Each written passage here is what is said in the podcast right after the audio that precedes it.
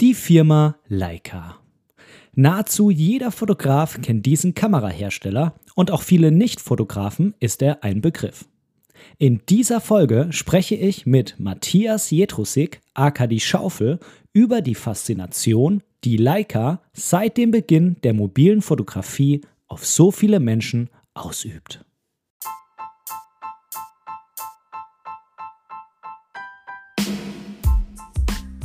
Moin und herzlich willkommen zu Momente deiner Geschichte, der tiefgründige Fotopodcast. Mein Name ist Benedikt Brecht, ich bin professioneller Fotograf und möchte in diesem Podcast meine Gedanken rund um die Fotografie mit dir teilen. Viel Spaß beim Zuhören! Schön, dass du heute wieder bei meinem Podcast mit dabei bist. Bevor wir in das Interview mit Matthias aka die Schaufel einsteigen, vorher noch ein bisschen etwas zur Entstehungsgeschichte der Firma Leica. Es kann ja sein, dass du dich da vielleicht noch nicht ganz so gut auskennst und somit will ich dir die ein oder andere Hintergrundinformation bieten, dass du das folgende Gespräch dann einfach besser einordnen kannst. Ja, die Firma Leica wir sollten uns vielleicht erstmal anschauen, wofür Leica überhaupt steht. Denn Leica ist ja, wie auch so viele Firmennamen, eine Abkürzung. Und zwar steht Leica für Leitsche Kamera oder auch Leitkamera. Und der Hintergrund des Ganzen ist einfach, dass eben ein gewisser Ernst Leitz dieses Unternehmen gegründet hat. Er hat das zwar von jemandem vorher übernommen, aber er hat das dann am Ende in diese Richtung geführt, in der es eben heute auch ist. Diese Firma, die dann eben der Ernst Leitz 1869 übernommen und ausgebaut hat, wurde ziemlich schnell zu einem führenden Anbieter von Mikroskopen und ab 1924 dann auch von Kameras. Die Firma hat dann diverse Fusionen und Zerschlagungen und so weiter durchgemacht, nämlich Ende der 90er. Und da entstand dann Leica Kamera, Leica, Leica Microsystems und auch Leica Geosystems aus dieser Firma. So viel zum groben Abriss der Firmengeschichte und jetzt springen wir nochmal zurück ins Jahr 1914, um uns den Anfang des Ganzen anzuschauen. Es kam dann irgendwann ein sogenannter Oskar Barnack, der war damals Leiter der Filmkameraentwicklung bei Leitz und der hatte eine absolut geniale Idee. Und zwar hatte der nämlich die Idee, dass er eine Miniaturkamera entwerfen wollte. Und diese Miniaturkamera, die sollte einfach den damals üblichen 35 mm Kinofilm belichten können. Denn damals war das ja so in der Fotografie, dass es überhaupt gar nicht normal war, dass man eine portable Kamera hatte, die man einfach überall mitnehmen konnte, sondern man hatte riesige Kameras, die man immer auf einem Stativ aufbauen musste. Das hat immer ewig lange gedauert und somit war die Fotografie natürlich überhaupt gar nicht salonfähig. Außerdem wollte er folgende Herausforderung damit ja, aus dem Weg räumen. Und zwar, wenn damals ein Film auf diesem 35 mm Film gedreht wurde, dann musste am Anfang zur richtigen Belichtungsmessung immer das komplette Hauptmagazin der ganzen Kamera geöffnet werden. Und Barnack wollte dann einfach mit dieser kleinen Kamera dafür sorgen, dass er, bevor der Film wirklich gedreht wurde, eben vorher eine kleine Belichtungsmessung und ein Belichtungstest mit dieser kleinen Kamera gedreht werden konnte. Aus dieser Überlegung heraus hat er dann auch für seine privaten Wanderausflüge mehrere Prototypen entwickelt als sogenannte Schnappschusskamera und da hat eben genau dieser 24 x 36 mm Kleinbildfilm reingepasst. Und somit gilt der Herr Barnack auch heute noch als Erfinder der 35 mm Kleinbildkamera. und somit auch irgendwie zum Urerfinder von allem, was wir heute mit der ganz normalen Fotografie verbinden. Ja, dieser Erfolg war natürlich absolut nicht vorherzusehen und mit dieser Idee hat sich dann auch das Kleinbildformat, nämlich genau diese 24 mal 36 mm, immer mehr etabliert. Im Vergleich zu den sonst, ja, riesigen Mittelformatkameras mit Rollfilm oder den von vorhin äh, den vorhin von mir schon angesprochenen Großformatkameras konnte man diese Kamera eben einfach viel leichter transportieren und auch viel schneller einsetzen. Und somit hat sich auch einfach eine neue Art von Reportagefotografie, von spontaner und dynamischer Fotografie entwickelt, die es uns ja auch heute noch möglich macht, schnell irgendwo einen Schnappschuss oder ein Bild aufzunehmen. Diese Prototypen, die damals von dem Herrn Barnack entwickelt und gebaut wurden, sind natürlich heute heiß begehrt und erzielen unglaubliche Preise, wenn sie denn dann mal versteigert werden. Zum Beispiel wurde bei einer Auktion am 10. März 2018 in Wien für so einen funktionsfähigen Prototyp, nämlich eine Nullserien-Leica aus dem Jahr 1923 ein unglaublicher Preis von 2,4 Millionen Euro erzielt. Das kann man sich fast gar nicht vorstellen und das ist natürlich nicht wirklich ein Preis für einen funktionierenden Fotoapparat, sondern der Preis ist natürlich ein absoluter Sammlerpreis und so ist diese Kamera der Vorläufer der späteren Leica 1 auch die bislang teuerste Kamera der Fotogeschichte. Aber auch bei den Produkten, die die Firma Leica heutzutage herstellt, ist der Preis einfach relativ hoch. Die Produkte, die sind eindeutig im hochpreisigen Segment angesiedelt. Aber, das muss man natürlich auch dazu sagen, die Qualität wird von Leica stets über den Anspruch auf günstige Preise gestellt. Das heißt, Leica will unbedingt eine wirklich, wirklich hochwertige Qualität bieten und sagt eben deshalb, naja, wir wollen, dass die Kameras sehr hochqualitativ sind, dass sie zum Beispiel auch in Deutschland per Handarbeit hergestellt werden, dann wird das eben auch einfach ein teurer Preis. Und der Erfolg gibt Ihnen ja so gesehen auch recht, denn die Kameras sind heiß begehrt und es gibt viele, viele Leute, die viel Geld für diese Kameras ausgeben. Ja, und äh, weil das Interview, das ich mit Matthias über die Firma Leica und die Faszination Leica geführt habe, dann doch relativ lange geworden ist, habe ich mich entschieden, es auf zwei Folgen aufzuteilen. Und du bist hier in der ersten Folge gelandet. Und in dieser ersten Folge spreche ich mit Matthias über seinen fotografischen Hintergrund. Außerdem fachsimpeln wir über die Leica-Kameras, die er persönlich besitzt. Und wir sprechen zum Beispiel auch über die besondere M-Reihe, die nämlich ein sogenanntes Messsuchersystem mit sich bringt. Ich wünsche dir viel Spaß bei diesem ersten Teil unseres Interviews. Ja, moin und herzlich willkommen bei Momente deiner Geschichte, Matthias. Ja, servus, Ben. Ich freue mich unheimlich, dass du heute mit mir dieses Interview führst und dass ich das dann bei meinem Podcast bringen kann. Ja, vielen Dank, dass ich da sein darf. Vielen Dank für die Einladung. Sehr, sehr gerne. Und äh, wir haben uns ein ganz tolles und spezielles Thema für heute ausgesucht. Es ist äh, ein Thema, mit dem viele dich sofort in Verbindung bringen, wenn sie irgendwie an dich denken. Ja, ähm, gibt Schlimmeres. Das denke ich doch auch.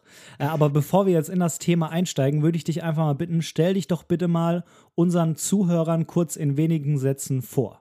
Und erzähl bitte auch, äh, welchen Platz die Fotografie in deinem Leben hat. Ja, ich bin Matthias. Ich äh, betreibe Fotografie unter dem Namen dieschaufel.de, also die-schaufel.de im Internet und die Punktschaufel bei Instagram. Äh, der Name ist ein bisschen kurios, das weiß ich, aber es ist durchaus Absicht, so bleibt es zumindest hängen. Und äh, das ist auch nicht ganz alleine auf meine Mist gewachsen. Das habe ich mit, deine, mit meiner damaligen äh, Partnerin Katharina zusammen äh, ins Leben gerufen.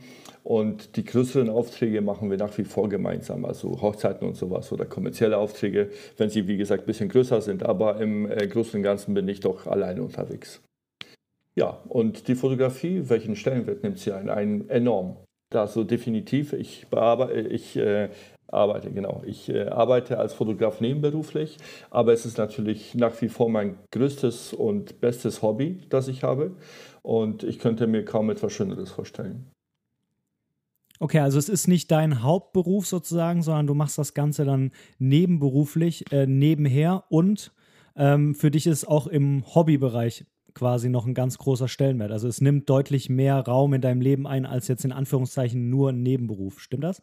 Das ist wahr. Also ich habe äh, einen, äh, also in Anführungszeichen einen richtigen Job, das stimmt. Äh, ich habe ich weiß nicht, ich wurde ein paar Mal schon gefragt oder ich habe mir natürlich auch überlegt, mache ich das zu meinem Hauptjob, aber das ist doch ein sehr enormer Schnitt. Also ich glaube, du weißt, wovon ich da rede. Ja. Und äh, weil du ja sehr konkrete Gedanken dazu hattest und hast. Und äh, ich habe ich hab einfach eine gewisse Sicherheit. Gerade in der heutigen Zeit ist es so, äh, dass ich nicht davon leben muss. Und äh, ich habe Berufsfotografen in meinem Freundeskreis, denen geht es sehr viel schlechter, die haben größere Existenzängste.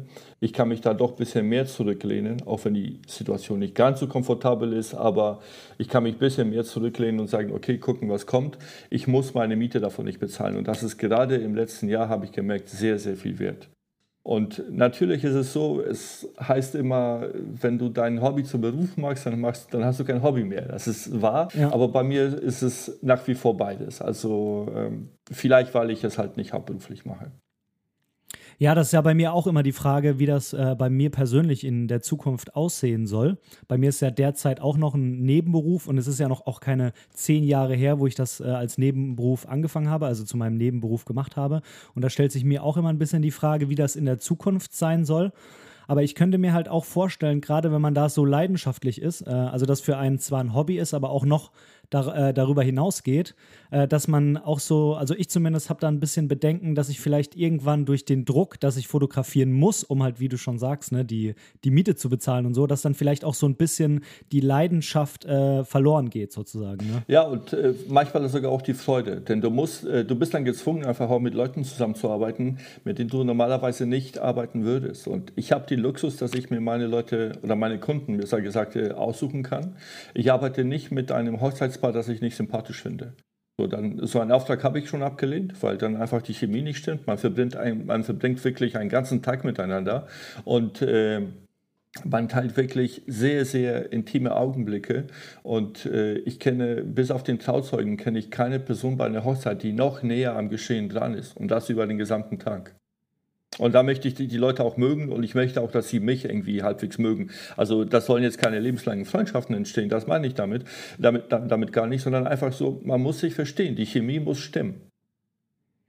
Ja, ja, die Möglichkeit hat man natürlich so nicht, wenn man äh, davon seine Brötchen verdienen muss. Ja, ganz genau. Ganz Gerade genau. im Moment, das ist gar keine Frage, ja. Ja, ja, ja. Ja, ja äh, kann ich sehr, sehr gut verstehen. Mm, und äh, bevor wir jetzt äh, noch ein bisschen mehr auf dich eingehen und auf deine Fotografie im Konkreten, habe ich noch zehn Fragen rausgesucht. Entweder oder Fragen. Und die würde ich quasi jetzt einfach mal auf dich abschießen und, und bitten, okay. dass du möglichst schnell äh, eine der beiden Begriffe, die ich äh, nenne, äh, nennst. Na, das ja. klingt auch komisch, aber ja, also eine der beiden Begriffe äh, wiederholst sozusagen, ähm, okay. die, die eher zu dir passen, sodass die, die Zuhörer sich auch über die Fotografie hinaus noch ein bisschen sich ein Bild von dir machen können. Wobei ich habe jetzt, glaube ich, auch zwei Fotografiefragen noch mit dabei, aber der Rest geht auch einfach so ein bisschen auf dich ein. Okay. Wollen wir loslegen? Bist du bereit? Ja, ich bin bereit. Spaghetti oder Pizza? Pizza. Disco oder Bar? Bar. Berge oder Meer? Beides. Netflix oder Amazon Prime? Netflix. Ich habe mit Absicht Fernsehen rausgelassen. Okay. Fitnessstudio oder Wandertour? Äh, also du hättest nur Fitnessstudio sagen äh, müssen und ich hätte B gesagt, also Wandertour, ja. Okay. Auto oder Bahn? Auto. Notizbuch oder Tablet? Notizbuch tatsächlich, oldschool. Okay. Hip-Hop oder Rock? Ah, Rock auf jeden Fall. Jawohl. Weitwinkel oder Teleobjektiv? Ja, je nachdem, aber eher Weitwinkel. Smartphone oder kleine Kompaktkamera? Äh, Smartphone. Okay. Ja, das waren schon die zehn Fragen. Ah, okay, ja, das, ich habe gar nicht mitgezählt. das ging schnell. okay, ja, hat mich irgendwas besonders davon verwundert? Äh, ja, Notizbuch hat mich ein bisschen verwundert tatsächlich. Ja, keine Ahnung. Da ich, äh, ich weiß, viele Leute, also viele Leute, stimmt nicht irgendwie, aber so ein äh, paar Leuten, denen ich erzähle, dass ich zum Beispiel so äh, wichtige Sachen wie Passwörter oder sowas notiere ich mir tatsächlich in ein Notizbuch oder wenn ich etwas schnell skizzieren möchte, dann benutze ich dafür einfach Stift und Papier. So, vielleicht bin ich einfach auch zu alt, ich weiß es nicht, aber das finde ich einfach bequemer und tatsächlich schneller. Ja. Ja, ich prinzipiell ist es bei mir auch so, ich mag das auch lieber. Mm, aber ich habe mir jetzt letztens so ein Tablet geholt, wo du einen richtigen Stift dazu hast. Ähm, und, habe ich äh, auch. Okay, trotzdem Notizbuch. Ja. Okay, spannend. Vielleicht hat das auch ein bisschen was mit deiner Fotografie zu tun, dass du da noch so einen, so einen Hang zum Einfachen hast. Das weiß ich nicht. Keine das Ahnung, ja. wird, wird sich vielleicht im Laufe des Interviews noch herausstellen. Ähm, genau. Jetzt wollen wir uns mal ein bisschen drum kümmern, wie wir zur Fotografie gekommen sind. Bei mir persönlich war es ja so, ich habe eigentlich äh, mit der Smartphone-Knipserei angefangen. Damals war es wirklich auch noch Knipserei. Ähm, ich habe aber immer total spannend gefunden, wie die Realität quasi dann auf dem Foto am Ende aussieht. Ne? Weil auf einem Foto, das sieht ja immer anders aus als in der Realität. Äh, und ich fand es halt spannend, wenn du ähm, bestimmte Dinge am Handy umstellst und dann sieht das am Ende anders auf dem Foto aus. Das war quasi meine Einstiegsdroge, weil ich gemerkt habe, okay, irgendwie sieht das ganz anders aus, als ich es erwartet habe, wenn ich jetzt so in die Realität reinschaue.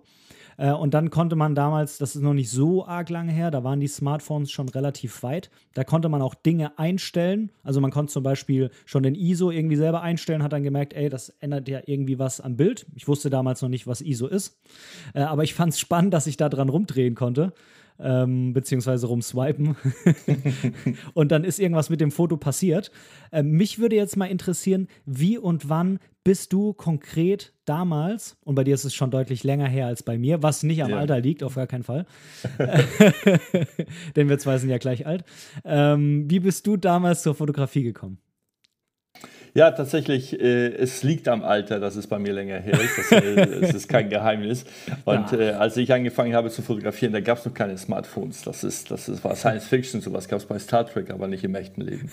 Und ähm, ich habe tatsächlich angefangen, analog zu fotografieren und zwar noch in der Schule. Wir hatten einen äh, Fotoclub ähm, und ich habe damals auch selbst entwickelt. Äh, also wie gesagt, die Möglichkeit hatten wir in der Schule. Wir hatten ein Fotolabor und das war zwar auch nur Schwarz-Weiß-Entwicklung, aber es hat äh, super viel Spaß gemacht irgendwie. Also als Teenager bin ich damit bereits in Berührung gekommen. Und irgendwie hat es mich interessiert, natürlich mein Leben lang. Ich habe mein Leben lang immer irgendwie fotografiert. So hat auch meine analoge Zeit. Äh, die durchaus spannend war. Und äh, klar, es gab auch damals nichts anderes. Und dann irgendwann, als es mit der digitalen Fotografie so losging, äh, habe ich noch so ein bisschen abgewartet. Und es war nicht sofort, dass ich wieder eingestiegen bin. Damals war die Qualität auch noch nicht so gut. Und ähm, irgendwann, als die Qualität dann gut genug war, also für mich, habe ich mir halt eine digitale gekauft und habe versucht, das dann so umzusetzen. Und ähm, natürlich fast alles vergessen von früher und äh, trotzdem in, in meinen Augen ist Fotografie keine, keine Hexerei. Man kann die grundlegenden Dinge recht schnell lernen. Man muss sie dann nur noch anwenden können. Und äh, es hat mir wieder Spaß gemacht und dann habe ich mich dann so wieder reingebissen, dass ich äh, da einfach so viel ernsthafter reingegangen bin und äh, ja, so bin ich dabei geblieben. Okay, ähm, das finde ich ziemlich spannend, ähm, gerade mit der analogen Fotografie. Ich habe da auch mal einen Workshop dazu gemacht, weil heute ist es ja nicht mehr Standard, dass man darüber irgendwie ja. in die Fotografie einsteigt. Ähm, ich hatte da mal extra einen Workshop dazu gemacht, wo wir äh, Fotos selber noch entwickelt haben, also äh, die, die Filmrollen selber entwickelt haben ja, in der Dunkelkammer. Genau, das habe ich auch alles, ja. Und das fand ich total spannend und ich habe irgendwie auch gefunden, danach hatte ich für mich es irgendwie so bewertet, dass, dass ich das Gefühl hatte, ich habe von der Fotografie ganz viel mehr verstanden, weil ich irgendwie mal an der Wurzel und am Ursprung war. Das äh, sind Kleinigkeiten wie, dass man endlich mal weiß, äh, was bei ähm, Nachbelichten und Abdunkeln passiert äh, in Photoshop und dass es genau andersrum ist, als man normalerweise denkt.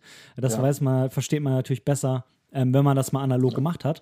Ja, das sind so viele Sachen, die einfach nur aus der analogen Fotografie kommen. Und äh, alleine schon das, dieses bekannte Wort, was, was jeder irgendwie halt verwendet, Vollformat oder halt äh, Kleinbild, ist es ja tatsächlich technisch richtig. Vollformat ist ja so das gängige Wort. Das kommt ja aus der analogen Fotografie. Das entspricht ja dem damaligen Bildausschnitt, also dem, dem äh, ja, Film, der einen.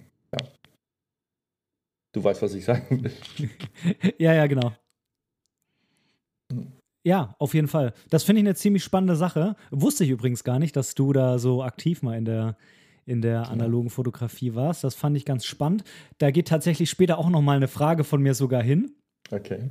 Ähm, aber jetzt ähm, gehen wir mal kurz auf deine Art der Fotografie ein, also was du, was du gerne fotografierst. Wenn man jetzt, äh, du hast es vorhin schon mal angesprochen, bei deinem Instagram-Account die.schaufel vorbeischaut, dann sieht man hauptsächlich Porträts. Ja. Mm, und jetzt ist meine Frage, ist das auch dein fotografischer Schwerpunkt?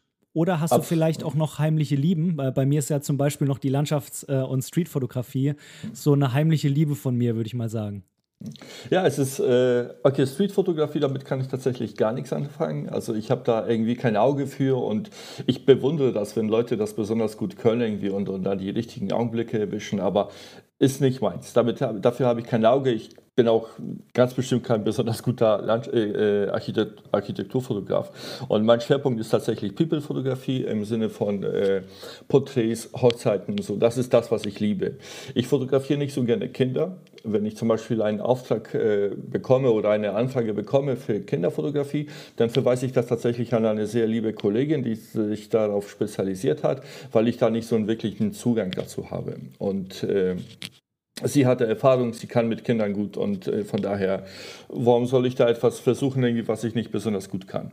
Und äh, ich behaupte irgendwie, dass es mir mittlerweile ganz gut gelingt, Leute äh, abzulichten und ähm, das macht mir Spaß. Ich mag es, mit, die, mit den Menschen zusammenzuarbeiten. Ich äh, arbeite meistens mit Frauen, aber das ist überhaupt nicht äh, mein Ausschlusskriterium. Also ich fotografiere auch sehr gerne Männer, aber witzigerweise sind Männer einfach schwieriger zu finden, die sich vor die Kamera bewegen. Geht mir genauso. Ich mag es nicht, vor der Kamera zu stehen. Ähm, und meine heimliche Liebe ist dann tatsächlich die Landschaftsfotografie, dem geschuldet, dass ich einfach gerne reise. Und dann möchte ich einfach auch schöne Erinnerungen haben und deswegen fotografiere ich auch die Landschaften, wo ich dann gerne, äh, wo ich dann gerade gewesen bin. Ja. Ja, ist ja eine komplett andere Art der Fotografie, ne? Weil wenn du, ja. wenn du Landschaften fotografierst, kommt es, äh, würde ich mal fast sagen, vielleicht ein bisschen mehr auf die, auf die Technik drauf an und vor allem, das ist eigentlich der Hauptpunkt, dass du zur richtigen Zeit am richtigen genau. Ort bist. Ganz genau. Bei der, ja. bei der Porträtfotografie hat ja das Psychologische einen ganz großen Aspekt, wie du mit Menschen umgehst, denn ähm, ähnlich wie bei der Landschaftsfotografie, das haben eigentlich alle Fotografiearten gemeinsam, ist es natürlich so, dass die Kamera am Ende nur das ab, ähm, einfängt, was du halt vorher geschaffen hast, wie auch immer, indem du eben ja. irgendwo warst oder indem du mit irgendeinem Menschen interagiert hast und den äh, dazu gebracht hast, was Bestimmtes von sich zu zeigen. Ja. also es ist wirklich, äh, in der, äh, also jetzt in der Landschaftsfotografie ist es meiner Meinung nach wirklich das Allerwichtigste, am gleichen Ort zu, äh, zu der richtigen Zeit zu sein.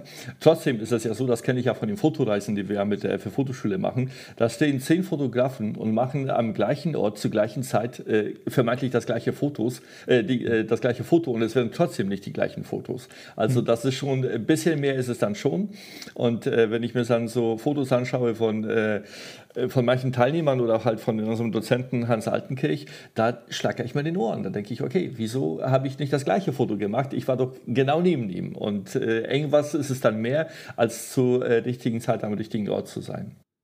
Ja, also es ist natürlich auch mehr als die Technik, das habe ich vorhin ja. so nicht gemeint, sondern es ist vor allem der Umgang mit der Technik. Ja, also, ja, also da, da, das genau. ist der Punkt. Ähm, ja, finde ich auch. Und äh, das Lustige ist ja, wir zwei, wir kennen uns ja auch von der Toskana-Reise der FF Fotoschule. Und Richtig. ich weiß, es macht hier bei meinem Podcast mittlerweile fast den Eindruck, als ob ich von der FF Fotoschule gesponsert bin, weil. weil Vielleicht wirst du das ja, weiß ich ja nicht. Das weiß ich nicht. Da müssen wir mal mit Frank reden, ob er da Lust drauf hat in der Zukunft. So oft wie sein Name hier schon gefallen ist, könnte man sich das vielleicht wirklich mal überlegen. Ähm, ich bin da äh, in einer meiner letzten Folgen auch schon drauf eingegangen, warum das so ist. Das lag unter anderem einfach daran, äh, dass äh, dieses Jahr ja, dieses Jahr 2020 äh, ein sehr komisches Jahr war, wo einfach nicht so viel fotografisch war und dementsprechend die, diese äh, Reise in die Toskana für mich persönlich halt ein sehr, sehr großes Highlight war. Abgesehen davon, ja, dass sie, sie war sowieso ja. total cool, aber es war halt auch die einzige Reise, die ich gemacht habe. Ja. Ähm, und bei so Reisen äh, passieren halt auch immer viele, viele Sachen, von denen man erzählen kann. Und äh, von daher ist das auch einfach immer wieder ein Begriff im Moment. Ähm, und auf dieser Reise, da haben wir uns ja kennengelernt. Da warst du auch mit dabei ähm, als Fototrainer und als äh, Organisationspersonal, genau. Ja, genau. Also Fototrainer war ich gar nicht mal in erster Linie. Äh, deswegen, also Hans ist natürlich der, der, Chef da auf so einer Fotoreise, gerade in der Toskana. Aber wegen den Umständen mit Corona und so, weil wir halt äh, bestimmte Auflagen zu erfüllen hatten, hatten, wie du ja weißt, sind wir ja mit vier Autos durch die Gegend gefahren, mit vier Fahrern. Mhm. Und deswegen war ich, äh, war ich auch da. Ähm, ich will mich jetzt nicht unter den Scheffel stellen, weil ich, äh, ich leite ja auch Workshops bei, äh, oder ich will mein Licht nicht unter den Scheffel stellen, so mal nicht. Äh, ich leite ja auch Workshops bei Frank, bei der FF Fotoschule, aber es sind Porträt-Workshops. So, und nicht keine Landschaftsworkshops. Mhm, okay. Äh, da haben wir uns auf jeden Fall kennengelernt. Und äh, da, das äh, fand ich sehr spannend, da hattest du in Anführungszeichen nur deine Leica M-Kamera dabei. Ja, nein, ich hatte auch noch meine, meine 6D, aber die habe ich einfach nicht benutzt. Okay, das, das stimmt. Ich erinnere mich. Du hast die, du hast die, glaube ich, ein, zweimal in der Hand gehabt, aber so ja, wirklich benutzt hast du sie irgendwie nicht. Richtig, richtig. Es ist dann passiert, was immer passiert, wenn einer eine Leica hat und meistens ist es nur einer, dann wird nämlich Leica zum Gesprächspa Nummer eins der ganzen Reisegruppe. Ja, das ist echt faszinierend, ja. Und jeder will das Ding mal in die Hand nehmen und jeder fragt, warum du das äh, hast und äh, wie viel die gekostet hat, etc. pp. Ja. Das heißt, ich habe dich äh, da, als ich dich quasi kennengelernt habe, äh, auch gleich sofort mit dem Thema Leica verbunden. ähm, und äh, genau, ich habe es ganz am Anfang der Sendung angesprochen. Äh, wenn ich an dich denke, denke ich immer sofort an Leica und an diese Reise. Äh, Hashtag not, äh, not gesponsert, ja, aber ähm, also seit wann fotografierst du mit Leica und welche Leica-Kameras besitzt du? Also es ist, äh, Leica ist wirklich so, äh, das fasziniert äh, tatsächlich und auf mich äh, übt es ja die gleiche Faszination aus, wahrscheinlich sogar mehr. Und ich habe ja gesehen, äh, du bist ja mit deiner Fuji da rumgelaufen also nicht nur, aber unter anderem. Und das ist ja auch äh, so dieser Leica-Look oder dieser, dieser Style halt, den man äh, damit verbindet. Und ich habe tatsächlich eine Leica M, das ist meine. Ich habe noch eine Leica SL2, das ist so eine Art Dauerleihgabe. Die habe ich mir äh, nicht gekauft, weil äh, also die Leute, die können ja schnell googeln, was sowas kostet. Es ist extrem viel Geld. Und äh, das sind die beiden Leicas, die ich habe. Ich hatte jetzt letztens noch eine Q2 äh, zur Verfügung gestellt bekommen, mit der ich ein bisschen arbeiten durfte. Aber für mich ist diese Leica-Faszination tatsächlich die M. Deswegen ist es auch die, auf die ich gespart habe und äh, die ich mir auch dann gekauft habe.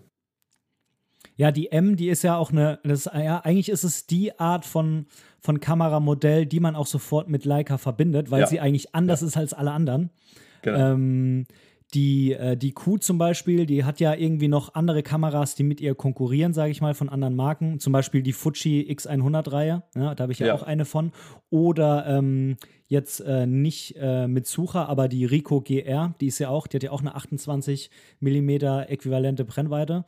Die ist okay. auch, auch irgendwo in dem Bereich. Da hat sie, hat sie schon Konkurrenten.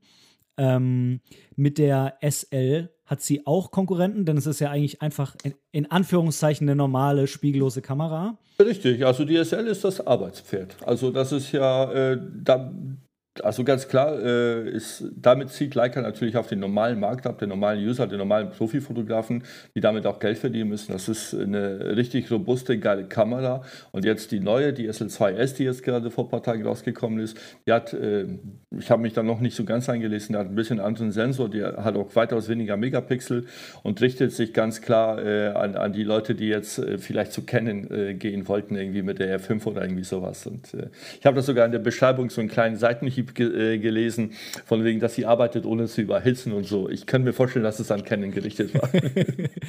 das könnte sein. Ich weiß jetzt nicht, kann sie in 8K aufnehmen?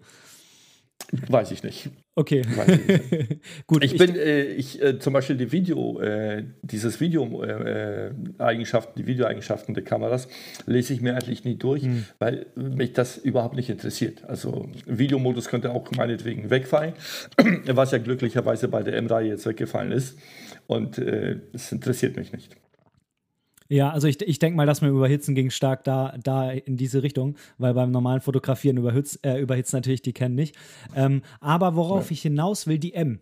Das ist ja eigentlich die Kamera, die eben was ganz Besonderes ist. Und das ist auch die Kamera, und deshalb habe ich vorher die ganzen Marken nochmal angesprochen, für die du eigentlich keinen direkten Konkurrenten irgendwo findest, weil es das eigentlich nirgendwo wirklich gibt. Früher schon, bei analogen, da gab es ja. die ein oder andere Messsuche, aber heutzutage. Es gab eine ganze Menge sogar, ja. Ja, heute findest du das eigentlich äh, nirgendwo wieder. Erklär doch mal bitte kurz unseren Zuhörern, was macht die M-Reihe aus? Was ist genau an dieser Kamera das Besondere? Und somit eigentlich auch ja. an der typischen Leica, die man jetzt sofort eigentlich mit einer Leica verbinden würde. Ja, wenn ich das wüsste. Also äh, ich, kann, ich kann halt erklären, was es für mich besonders macht. Und äh, ob es stimmt, das muss ja jeder für sich selber entscheiden. Äh, für mich ist es diese Reduktion, dieses vermeintlich Altertümliche, dass man alles manuell einstellen muss. Wie gesagt, ich komme noch aus der analogen Fotografie. Damals war das auch so. Wir mussten alles manuell einstellen. Es gab keine elektronischen Hilfen oder sowas. Und bei der Leica M kannst du auch zum Beispiel die ISO könntest du automatisch einstellen lassen. Und ich meine auch die Zeit könntest du auch äh, automatisch einstellen lassen. Aber zum Beispiel nicht den ähm, äh, nicht den Sucher, also die Schärfe kannst du nicht automatisch einstellen lassen und die Blende musst du auch manuell einstellen. Und äh, das finde ich total schön. Und ich finde es schön, dass, die, dass meine M äh, sinngemäß nur vier Knöpfe hat und nicht überladen ist. Äh, das ist diese Reduktion, die mich wirklich fasziniert an dieser Art der Fotografie. Man, man, muss so, man ist gezwungen, so ein bisschen leiser, ein bisschen leiser zu fotografieren, ein bisschen runterzukommen. So, ich kann nicht auf, den, auf dieselben Bildaufnahme äh, stellen und tausend Bilder durchschießen ich nehme an, das würde die Kamera auch gar nicht schaffen und keins davon würde scharf werden. Ich muss wissen, was ich tue. Und das gefällt mir. Das finde ich total schön. Mhm. Klingt im ersten Moment ähm, ja ein bisschen komisch, wenn man sich denkt, äh, manche Leute bezahlen sehr viel Geld dafür, dass sie weniger Future, äh, Features ja, haben. Ja. Ähm, aber ich kann das voll nachvollziehen. Irgendwie, es ist tatsächlich so, wenn du halt irgendwas stark reduziertes willst, dann findest du das auch nur bei Leica. Ja, also auch Leica hat natürlich, also auch die M hat ein Menü, wo man reingehen kann und auch ein paar Sachen verstellen kann und so weiter und so fort. Aber sie ist in meinen Augen halt nicht überladen und mit drei Knöpfen schaffst du ein Foto.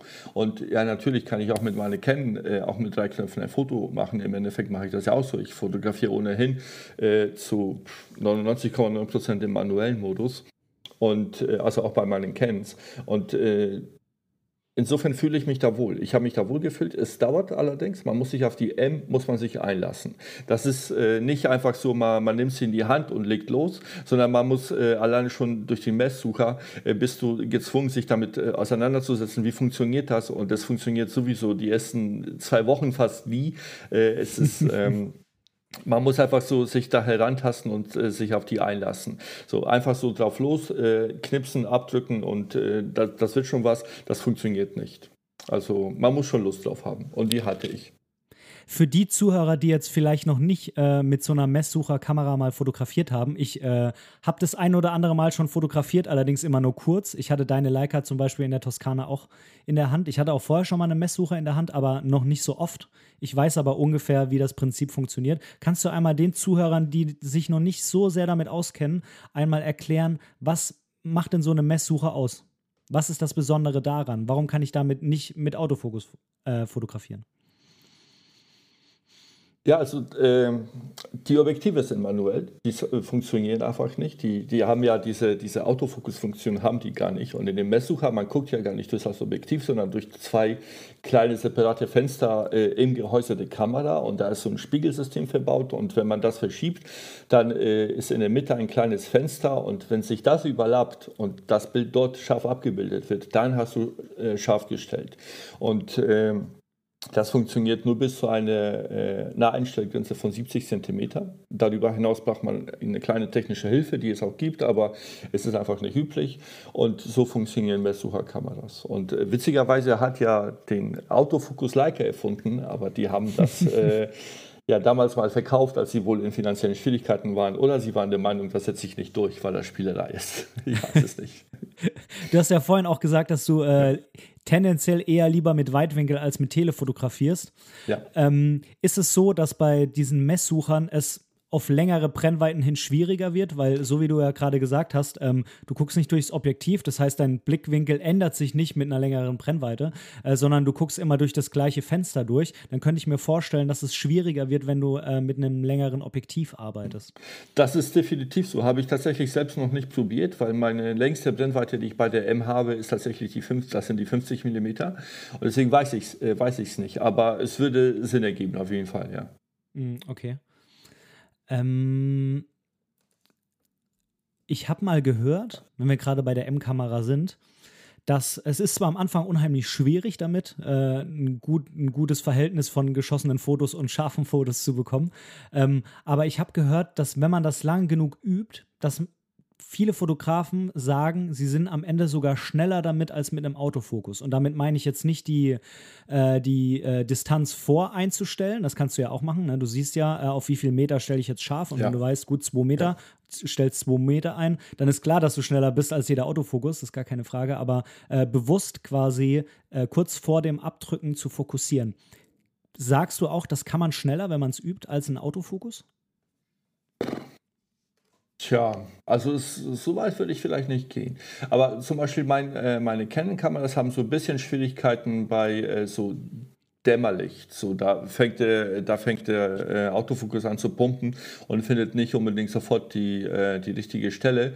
Und das ist etwas, was man natürlich bei dem Messsucher nicht hat. Und da siehst du, da guckst du einfach selber dadurch. Und da könnte ich mir sehr gut vorstellen, dass man schneller ist. Aber also ich glaube, ich weiß nicht, ob man schneller ist. Und äh, selbst wenn man irgendwie eine halbe Sekunde langsamer ist oder eine Millisekunde, ja, ich weiß nicht, ob das so entscheidend ist. Ich weiß ja, es nicht. Ja, ich weiß, was du meinst. Ich habe auch die Erfahrung gemacht, es gibt ja heutzutage diesen Trend, dass alle Fotos immer total scharf sein müssen und irgendwie hat man immer sofort ähm, im Hinterkopf, also ich hatte das zumindest äh, und habe das irgendwie immer noch so ein bisschen, so ein Männchen, der irgendwie an den Hinterkopf klopft und sagt, hm, das Foto ist noch scharf, da, äh, das Foto ist nicht scharf, das Foto kann nicht gut ja. sein. Aber ich habe auch schon irgendwie ja, in Anführung, ja, ja. genau, ich habe auch schon äh, in Anführungszeichen durch Unfälle dann irgendwie Fotos gemacht, die ich gar nicht so haben wollte und am Ende fand ich die cooler als jedes andere Foto, was bei dem äh, Shooting irgendwie entstanden ist. Ne? Ja, so Schärfe ist natürlich geil und äh, versuche ich auch immer zu erzeugen. Aber wenn ein Foto ein klein wenig nicht, äh, sagen wir mal, defokussiert ist irgendwie und trotzdem irgendwie die richtige Emotion rüber äh, trägt, weil es den richtigen Augenblick eingefangen hat, dann ist es vielleicht sogar mehr wert als ein total scharfes Foto in dem Augenblick. Also, ja. Es ist, Fotografie ist in meinen Augen halt einfach nicht einfach nur ein Handwerk, wo man äh, richtig oder falsch abliefern kann, sondern es ist einfach eine feine Abstufung von Kunst und, und Geschmacksrichtung. Mhm. Ja, das, das finde ich auch. Äh, und du hast ja gerade schon gesagt, du hast äh, auch noch Cans äh, im Schrank ja. drin. Finde ich persönlich eher sehr gut. ich, ich fotografiere ja auch hauptsächlich mit Canon und mit Fuji. Ähm, aber bei mir ist der Schwerpunkt auf jeden Fall auf Canon. Das heißt, du hast früher viel mit Canon fotografiert. Die stehen jetzt in deinem Schrank.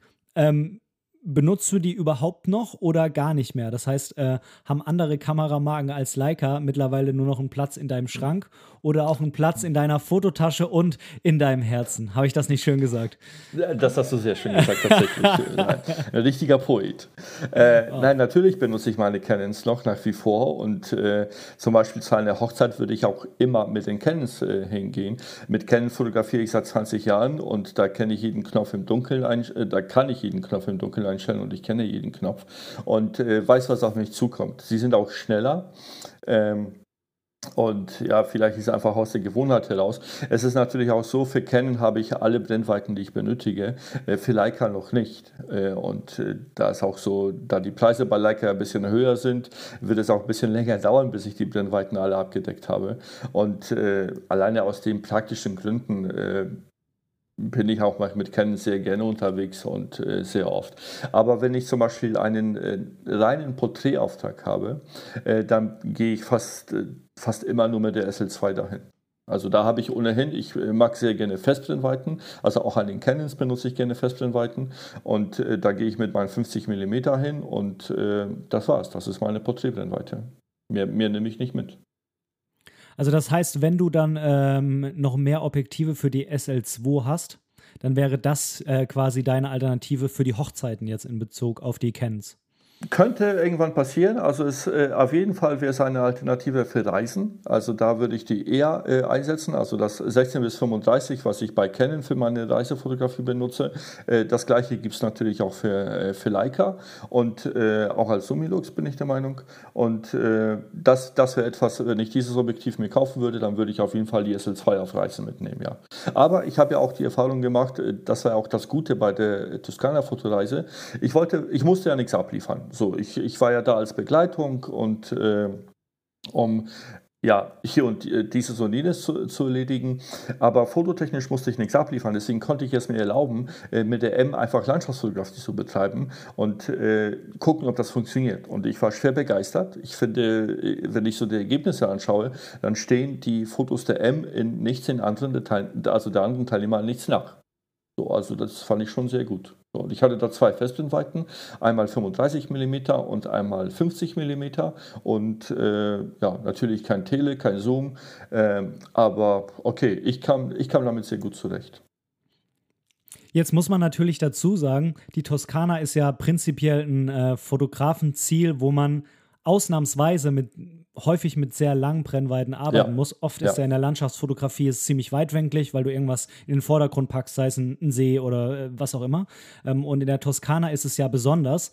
Und ähm, auch ich hatte sehr, sehr lange Brennweiten dabei. Und trotzdem, du hast es vorhin schon angesprochen, bin ich am Ende dann auch immer mit meiner Fuji, die ja ein fest verbautes Objektiv dran hat, äh, ist ein APS-C-Sensor. Also am Ende kommt es dann Vollformat-Äquivalent 35 mm raus ähm, die ich da drauf habe. Und trotzdem bin ich mit der andauernd auch noch rumgerannt. Also ich hatte ja. dann zwei Kameras. Einmal eine, auf der ich meistens mein äh, 70-200 äh, auf dem Vollformat drauf hatte. Und trotzdem hatte ich um den Hals noch, so ähnlich wie, wie man es eigentlich auch mit einer Leica äh, M gemacht hätte, äh, die Fuji umhängen, die ich dann einfach immer wieder geschnappt habe, um auch Bilder einzufangen, jetzt die weitwinkliger waren. Weil ich persönlich halt auch diesen weitwinkligen Look sehr, sehr mag wo ja. du dann halt einfach auch mehr äh, vom Vordergrund noch mit drauf nimmst und äh, wenn es nicht weit genug, äh, nicht äh, telig genug ist, dann nimmst du halt den Fotografen neben dir noch mit drauf, äh, weil das ja irgendwie auch zu der Szene mit dazugehört. Ne? Ja, ja. Es ist wirklich so, Toskana, dass du vollkommen recht, ist eher, äh, da kann man die Tele-Brennweiten sehr gut einsetzen. Okay, hatte ich natürlich nicht, aber äh, empfand ich jetzt in dem Augenblick nicht als Nachteil. Also ich, ich, mag mir die Bilder auch trotzdem angucken, also auch wenn sie nicht so sehr rangesummt sind, äh, fand ich die Bilder sehr schön und von daher, nee, passt. Aber es stimmt, Toskana ist vielleicht so ein Sonderbeispiel. Ich denke mal, äh, bei einer Städtereise äh, brauchst du das überhaupt nicht mehr. Also ich, ich denke mal, so 50 mm ist dann wirklich das, das äh, größte der Gefühle. So, wofür bräuchte ich da noch irgendwie einen Zoom oder sowas? Also ich nicht, wäre nicht meine Art der Fotografie. Das heißt nicht, dass andere das nicht so machen können, klar. Ja, es sind, es sind dann wahrscheinlich wieder die paar Prozente Shots, die du noch machen willst vom Kirchturm in ganz ja, nah genau, oder genau. von irgendeiner Statue, ja. die oben steht. Ja. Aber das ist dann ja eigentlich bei so einer Städtetour, macht es dann vielleicht wieder ein oder zwei von zehn Bildern aus. Ja, genau. Wenn überhaupt. Wenn überhaupt, genau. Ja. Ja, das war der erste Teil des Interviews mit Matthias Jetrusek. Und wenn du noch mehr von Matthias sehen möchtest, dann besuche ihn doch gerne auf Instagram. Da findest du ihn nämlich unter die.schaufel oder einfach auf seiner Website unter www.die-schaufel.de. Und dort kannst du ihn zum Beispiel auch für ein Porträtshooting oder zum Beispiel für deine eigene Hochzeit buchen. Wenn du dich in der Porträtfotografie in der Rolle als Fotograf weiterbilden möchtest, findest du auch einen buchbaren Workshop von Matthias, nämlich du kannst es dir wahrscheinlich schon vorstellen bei der FF Fotoschule unter ff-fotoschule.de in der Rubrik Webinare. Und jetzt möchte ich noch kurz zu einem anderen Punkt kommen, der mir sehr am Herzen liegt. Denn zurzeit läuft bei mir ein Fotowettbewerb mit dem Namen Hashtag Mein Moment 2020. Und wenn du mitmachen willst, dann kannst du von mir ein Überraschungspaket gewinnen. Poste dazu einfach dein Lieblingsfoto 2020 in Facebook oder auf Instagram. Setze den Hashtag Mein Moment 2020 und verlinke mein Profil darauf, dass ich auch weiß, dass das Foto an meinem Wettbewerb teilnehmen soll. Folgende Bedingungen musst du allerdings bedenken und die müssen erfüllt sein. Und zwar erstens, das Foto muss 2020 aufgenommen worden sein, sonst ergibt das ja irgendwie alles keinen Sinn. Du musst der Fotograf des Fotos sein, das ist der Punkt 2. Und drittens, es muss eine menschliche Komponente auf dem Foto zu sehen sein, zum Beispiel ein Porträt, ein Schatten oder eine Hand. Zeit hast du bis zum 31.01.2021 und es wäre absolut super, wenn du mir auch noch einen kleinen Text zu dem Foto schreiben könntest, nämlich ein Text, der die Geschichte hinter diesem Foto erzählt und auch erzählt, warum es denn dein Lieblingsfoto im Jahre 2020 ist. Wenn du willst, kannst du mir das Foto natürlich auch einfach per Mail zuschicken und zwar dann einfach an kontakt@benediktbrecht.de. Ja, sowohl der Gewinner als auch das Foto werden dann von mir veröffentlicht und ich versende dann das Paket an dich, falls du gewonnen hast. Der Rechtsweg ist natürlich bei diesem ganzen Wettbewerb ausgeschlossen. Und falls dich interessiert, was war denn das Lieblingsfoto von dem lieben Ben im Jahre 2020, dann hör dir doch einfach meine Folge 5 an mit dem Namen Hashtag Mein Moment 2020 und da erzähle ich dir ganz genau, was mein Lieblingsfoto ist und warum das zu meinem Lieblingsfoto geworden ist, beziehungsweise was die Geschichte hinter diesem Foto ist. Also, ich hoffe, auch du machst bei diesem Wettbewerb mit und ich drücke dir ganz fest die Daumen, dass du am Ende gewinnst.